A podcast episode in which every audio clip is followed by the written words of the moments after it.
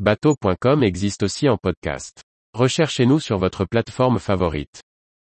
Départ de la route du Rhum 2022 sur 138 bateaux et les 17 voleurs. Par Chloé Tortera. Après trois jours de report, les 138 solitaires de la route du Rhum étaient impatients de s'élancer pour 3500 milles à travers l'Atlantique, à tel point que certains ont coupé la ligne de départ en avance. Retour sur un départ avec de belles conditions. C'est auprès, avec une houle d'environ un mètre, qu'a été donné le départ de cette douzième édition de la route du Rhum.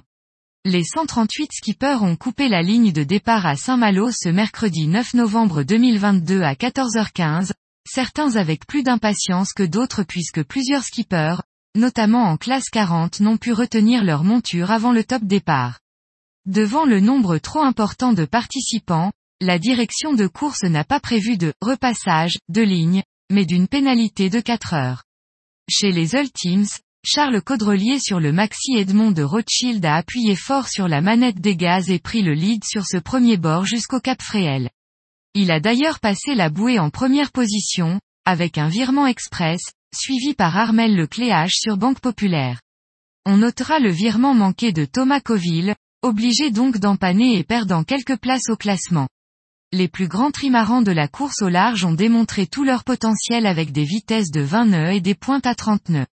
Les Ocean 50 ont eux aussi établi de belles moyennes, puisqu'au passage de bouée, Arkema et Quentin Vlaminck et Thibaut Vauchel Camus sur Solidaire en peloton, Arcep ont rattrapé Atual et Yves Leblévec. Sam Goodchild, qui effectuait sa dernière course sur Layton s'est blessé lors du départ et a été débarqué sur un navire de la SNSM pour regagner Saint-Malo. Du côté des IMOCA, on a pu voir les derniers nés des Ultimes au premier plan, à l'image de Paul Meillat sur Biotherm ou de Sam Davis sur Initiative Cœur. Charlie Dalin sur Apivia a trusté les avant-postes, aux côtés de Thomas Ruyant sur Linked Out ou encore de Louis Burton sur Bureau Valley 3, toujours rapide. En classe 40, le départ était tonique et avant le passage de la bouée, Ian Lipinski sur Crédit Mutuel, le premier des ESCO, Xavier Macaire sur Groupe SNEF, Corentin Douguet sur Kiguiné Innoveo, Johan Richom sur Paprec Arkea, Amélie Grassi sur la boulangère bio ou encore Antoine Carpentier sur Redman sont aux avant-postes.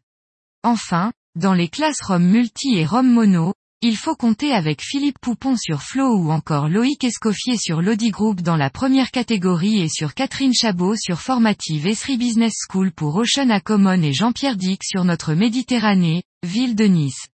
Dans tous les cas, il reste encore 3500 milles devant les étraves des 138 skippers et ce n'est pas le passage d'une bouée qui détermine le vainqueur d'une transatlantique. Toujours est-il que cela ne peut qu'être bon pour le moral des troupes.